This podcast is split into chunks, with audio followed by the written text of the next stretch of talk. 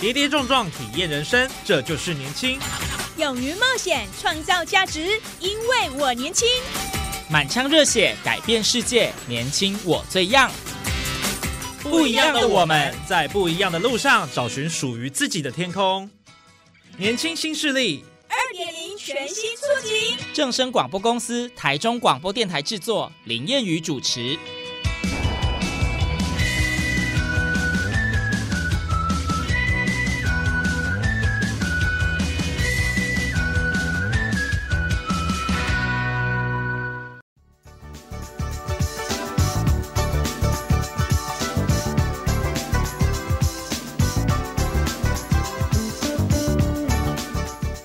听众朋友，大家午安，大家好，欢迎您在礼拜二的中午十二点准时收听，在正声台中二台 M 六七千二以及正声网络综合台播出的年轻新势力节目，我是燕雨。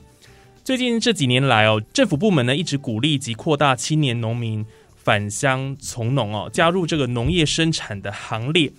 但是青农返乡看似热血澎湃，别忘了返乡只是。第一步，真正重要的是要如何存活下去，长久的生根在农村哦。那么今天在节目上邀请到的两位嘉宾，他们是创业家了哈。那不止呢，帮忙在地的水果小农成立销售平台，自己也下田来耕种。好，今天在节目上我们特别邀请到的是猫耳山永续食材养成所以及蓝莓农场的两位共同创办人。那第一位呢是陈柏廷 Team 以及林黄仁 HJ。那今天呢，我们就邀请他们两位一起来分享他们的创业故事。好，那么现在就先请他们两位跟我们空中的听众朋友先打声招呼吧。嗯，各位正声的听众朋友，大家好，我是柏廷 Team。哎，大家好，我是黄仁 HJ。很开心今天能够获得主持人谚语的邀请，来跟大家分享我们想要为台湾农业做的一些事情。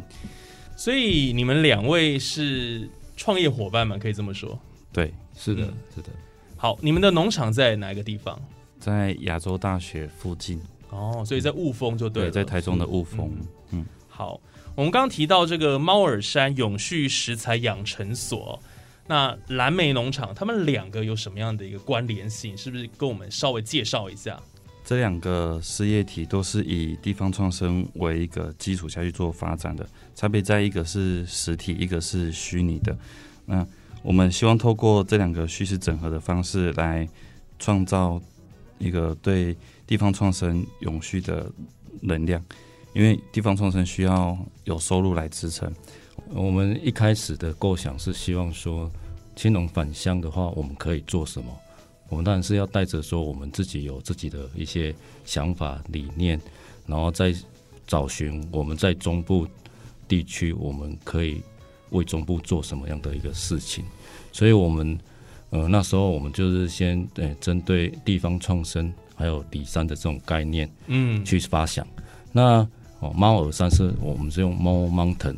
的这样的一个字眼去翻译出来的，嗯，好，那就是谐音的这种概念，就是，呃，为什么叫 More Mountain？就是说，因为我们一开始是在呃太平区的一个山山区，嗯，哦，那边是盛产一些呃枇杷水果那一些，那我们是从那边的青龙出来的，嗯，那我们那时候在呃看到绵绵延不绝的这种山这样的一个状况的时候，我们就发想说，我们青龙回来的时候，我们哎，想要连接跟名字有关这样子，然后又有一点类似呃永续的概念，所以我们就叫做 More Mountain，然后直翻叫做猫耳山。那我们想要做的就是说，它是一个呃跟农产品有关，然后我们是一个平台，嗯，然后可以去针对呃地方上有很多哎好好好物，就好的农产品，还有有概念、有理念、有想法的这些。农农民，嗯，我是小农，OK，我是青农，哦，一起合作，哎的这样的概念，对，所以这个平台感觉上我觉得还蛮不错，就是说，呃，对于这些农民朋友来讲，他有一个曝光的一个机会跟平台。谢谢黄仁的说明呢。那么接下来我们请博婷，呃，继续跟我们分享一下哈，当初是什么样的一个因缘际会哦，会投入农产电商的这个领域呢？哦，一开始我是受到外公的影响，因为。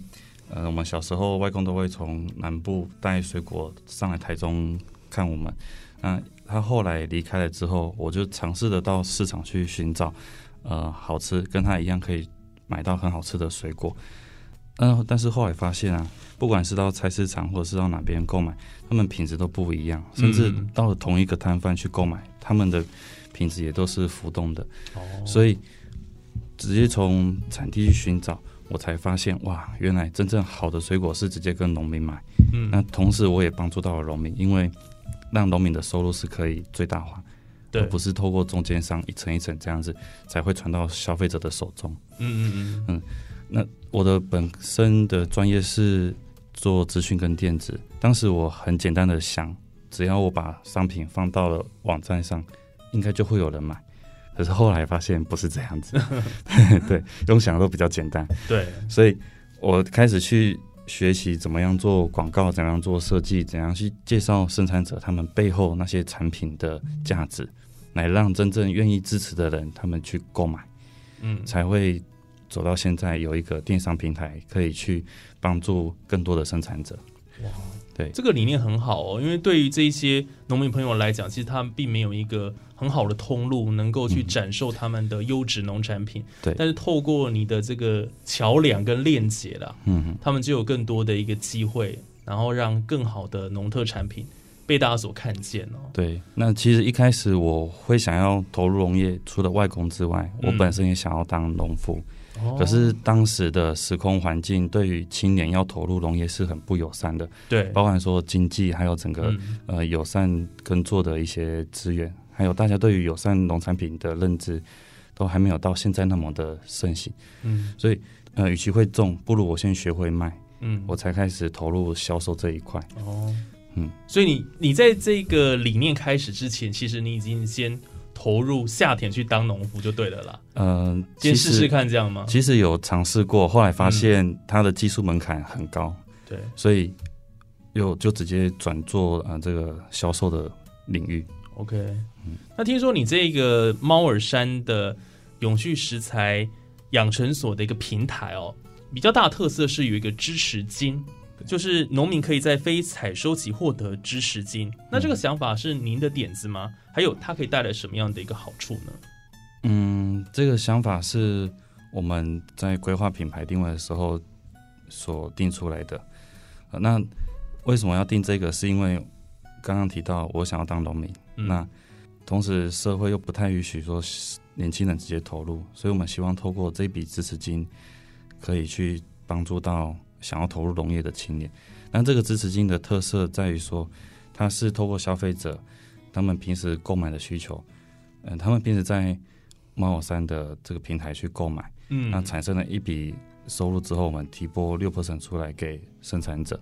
哦，嗯，那为什么不是猫耳山直接给生产者，而是需要透过消费者这一端消费才能创造出来？是因为我们并不是呃所谓的银行或者是一个很有财力的一个公司或团队，对，所以我们必须透过大众的力量来支撑生产者，是这样的一个概念。嗯，我们六 percent 永续支持金这一个概念，它是一个三方共好的一个一个概念下去做执行的，它是我们猫耳山的一个社会责任，嗯，因为很多生产者在非采收期是不会有收入的，只有在采收、贩售，他们才会创造收入。可是不是每一年都丰收嘛，有可能会欠收。有可能，对，嗯一定这个，尤其最近台湾很常遇到这样的情况。对那气候是变迁的关系了。是是是，可是我们要怎么让生产者愿意持续走下去，而且是朝友善生产去发展？他们必须被支援，嗯，所以我们透过消费者的消费，创造一笔收入。这个收入我们提拨一部分的预算出来，协助他们撑过非产期的这段期间。嗯好，假设说我们听众是生产者，然后谚语你是呃消费者，哦然后我是其中一个正在采收的生产者。嗯，好那当你现在跟猫耳山购买了我的商品，对，对我我赚钱了嘛？那猫耳山他们那边也会赚钱，可是猫耳山这时候会把一部一部分的收入提拨给我们听众朋友，就是所谓的非生产期的这些生产者，嗯那他们就可以因为这一笔收入而得到一些呃减缓他们生活上的压力。嗯哦，目前我们有十位合作的伙伴，那截止目前呀，每一位呃领到的大概就是呃三千多，那这个金额会随着我们销售量不断的提升，这个支持金会不断的上升。嗯，对，这这个感受是很有感的。对，对，所以我们这一套系统希望可以让它持续放大。造福更多的农民朋友。是，那为什么要做这一个系统？是因为我们看到了，呃，青年要踏入农业很困难，对，呃那老农他们要去找人也很困难。嗯，两个困难的共同点都是在于说没有钱，所以我们通过这一套，它是可以建立循环的，嗯通过这套有循环的一个机制，来慢慢的减少这些问题的发生。这样我们台湾在从事友善生产的拓展是有正向的帮助。嗯当然，我们不可能说，呃，它可以多大的效果，可是一点一点这样累积，嗯它就可以变成很大的力量。是。那目前大概有多少位农民加入到你们的平台了？我们目前合作中的有十位，但是还在呃排队等待服务的有二十位以上。其实会这么的，现在塞车就对了。对，会会塞车，是因为我们介绍每一位生产者他们的故事，还有他们种植的背后的那一些辛劳是相对用心的。嗯，所以需要花大量的时间去做一个设计跟规划。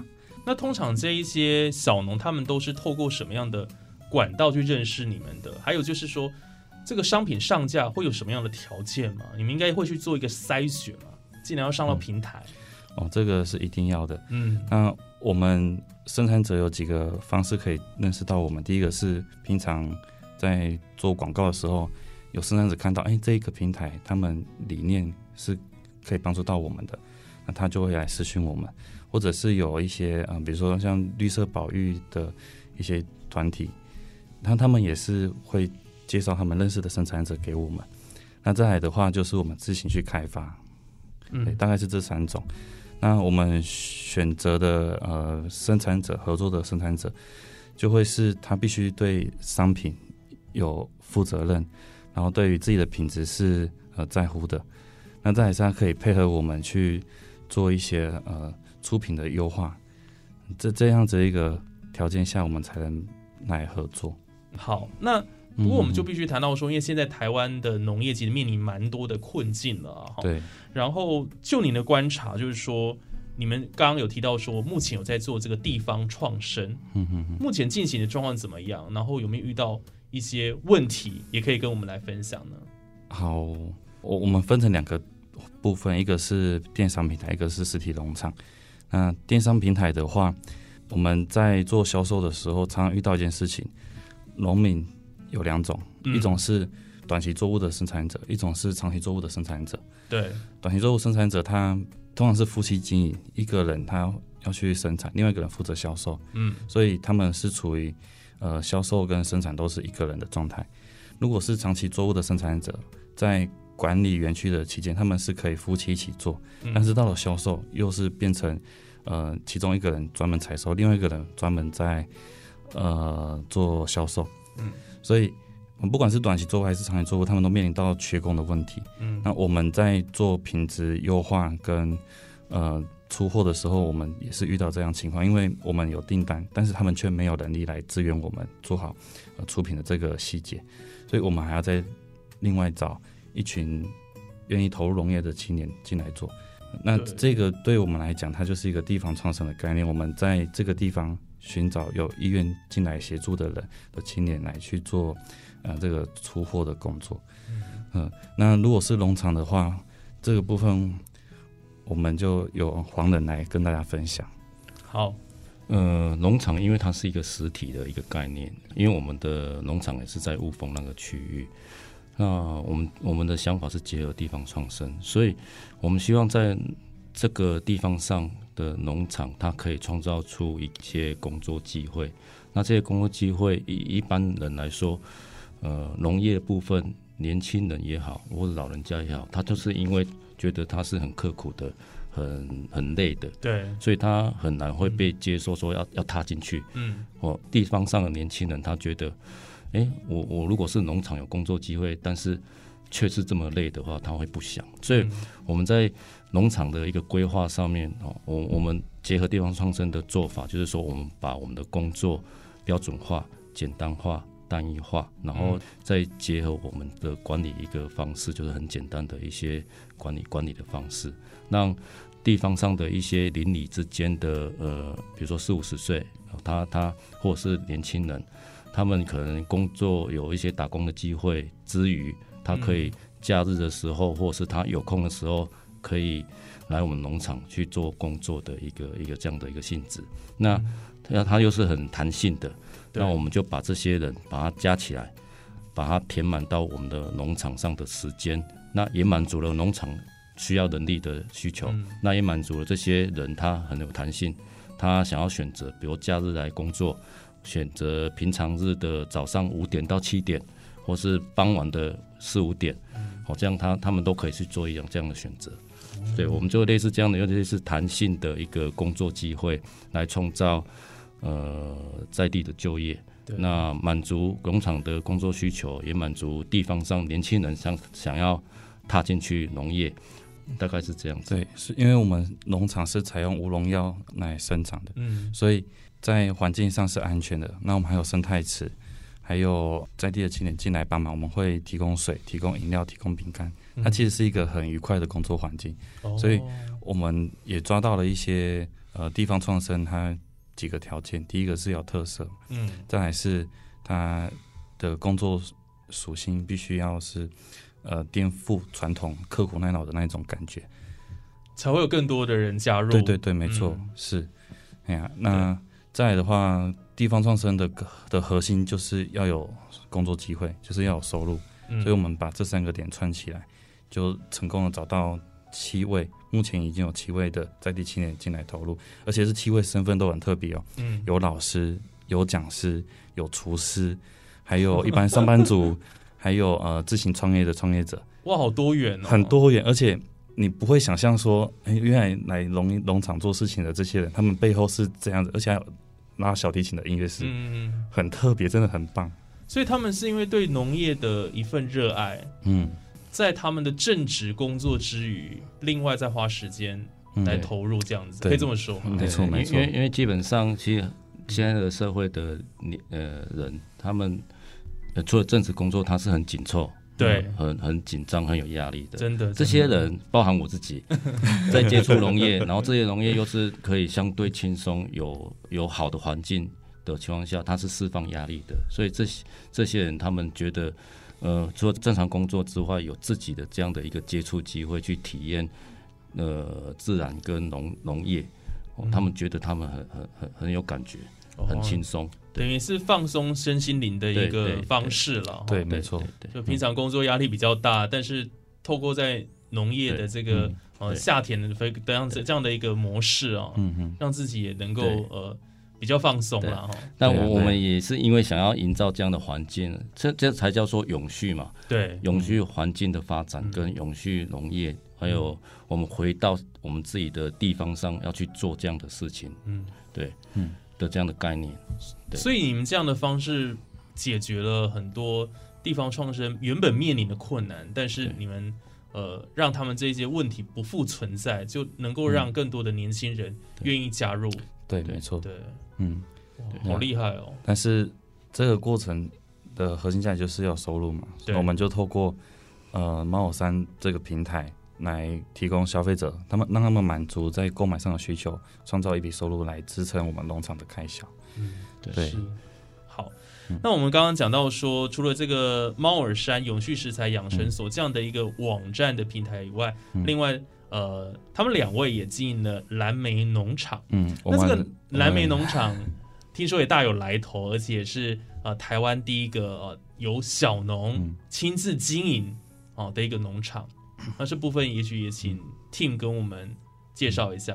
哦嗯，我们的呼面蓝莓农场是使用无农药的生产方式。嗯，那再来的话，我们呃目前的蓝莓品种有超过十种以上。哦，哎，很多。那那在二零二一年的时候，我们受邀到台北国际花卉展去做展览。嗯，这个展览它必须要在技术上有突破，才可以进去参加的。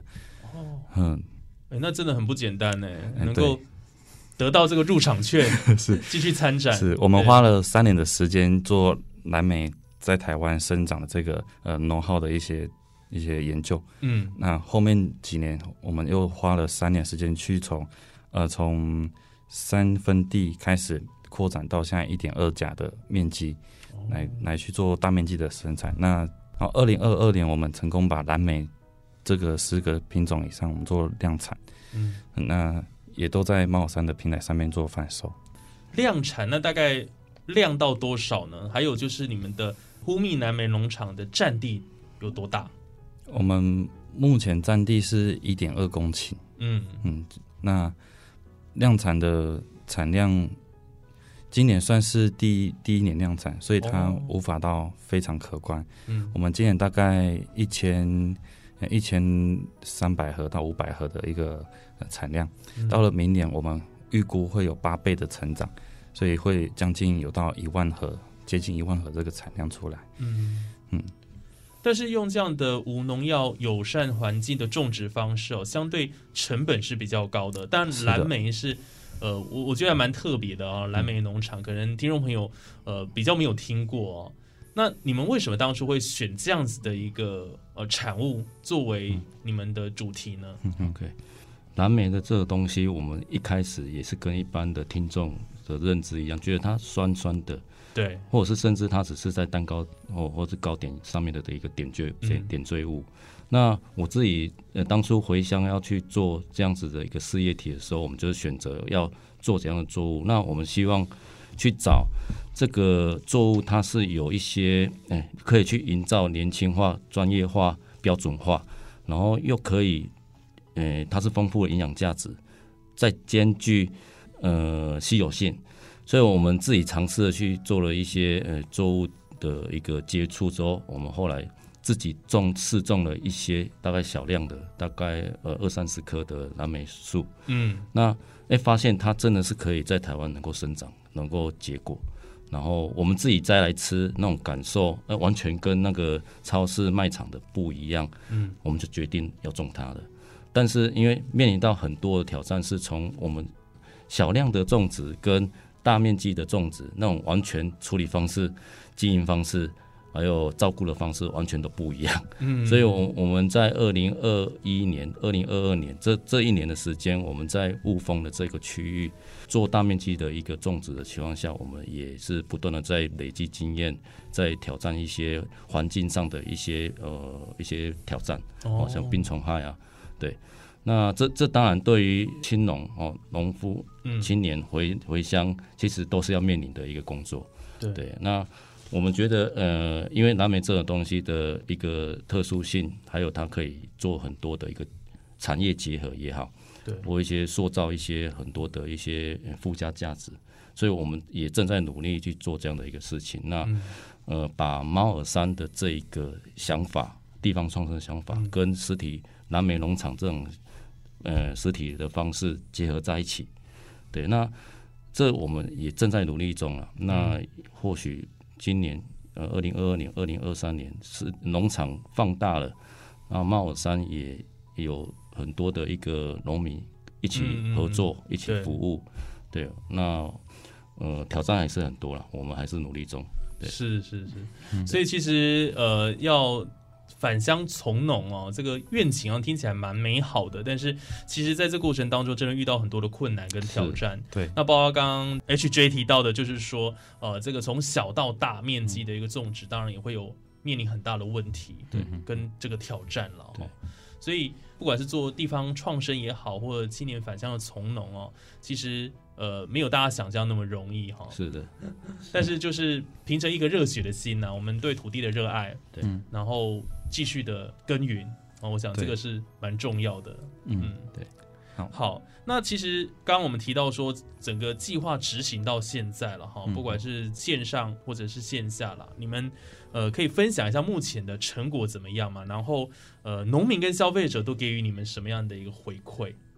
嗯，好，嗯，从兼职到转正职的这个过程中，呃，很多农民他们会认为你们呃年轻人懂什么，好像应该是我的经验比你们多吧？为什么是你们来指导我们？嗯，所以我们在一开始跟生产者接洽的时候，都会被有点看不起的感觉。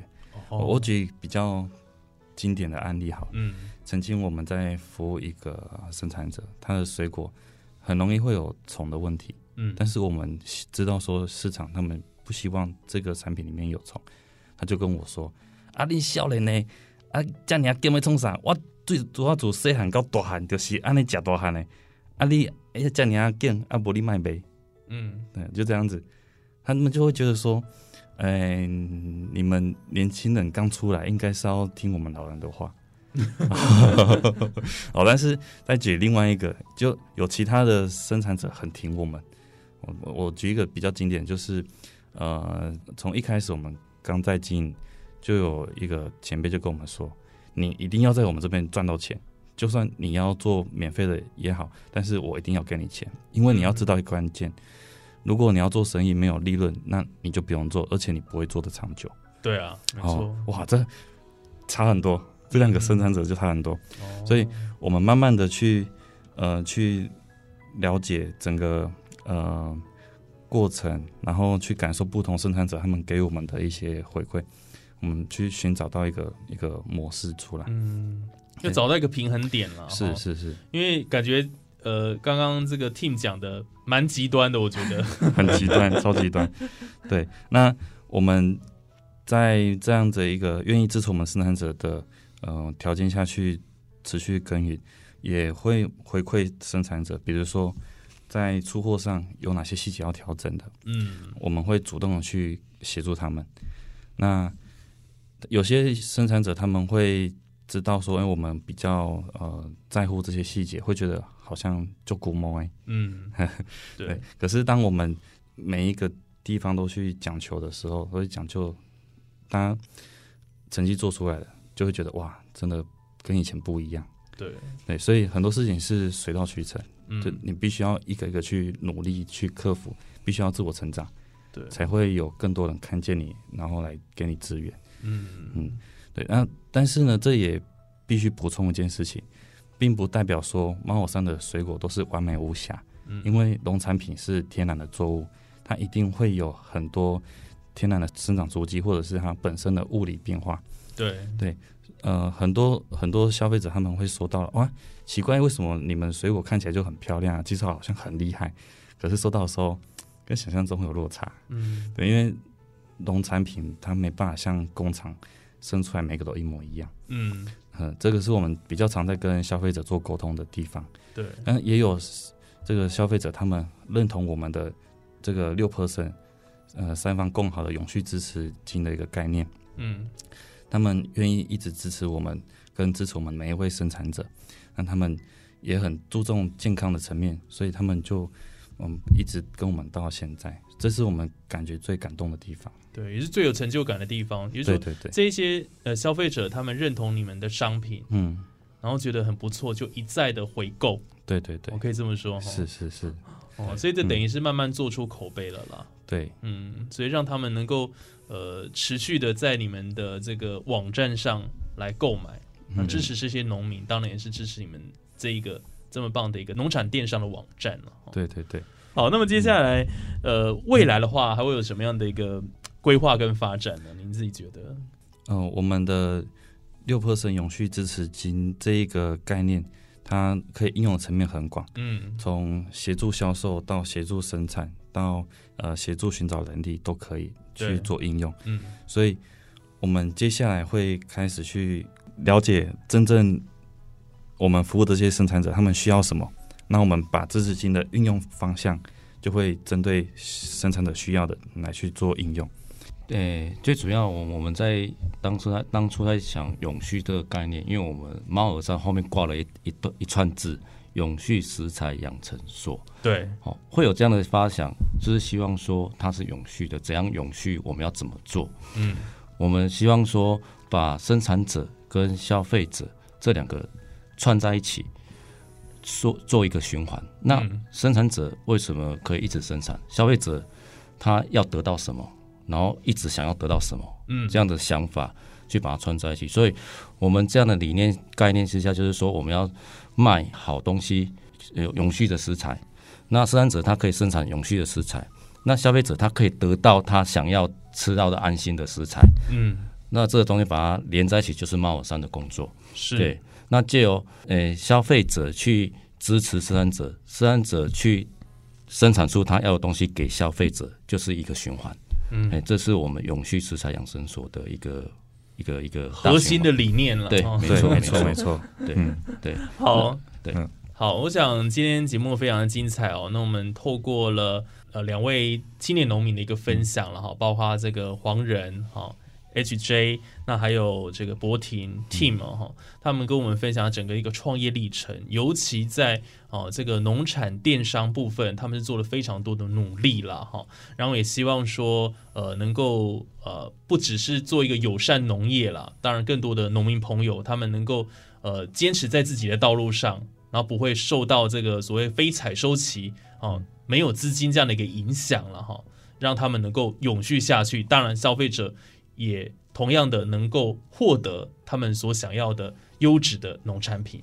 好，我想这是一个良性的循环了哈。对对对，对好，那我们都知道说台湾是以农业立国啦，所以年轻人的优势就在于有科技、好设计跟创意啦，把农村哈不只局限在农业生产，它能够激荡出更新形态的这个农村的价值。那今天就非常谢谢两位的一个分享啊，啊，也谢谢艳遇，不会不会。谢谢好，那我们下礼拜还有更多精彩节目内容哈，都在我们的年轻新势力。那我们就下礼拜空中再会，拜拜，拜拜拜。拜。好，拜拜。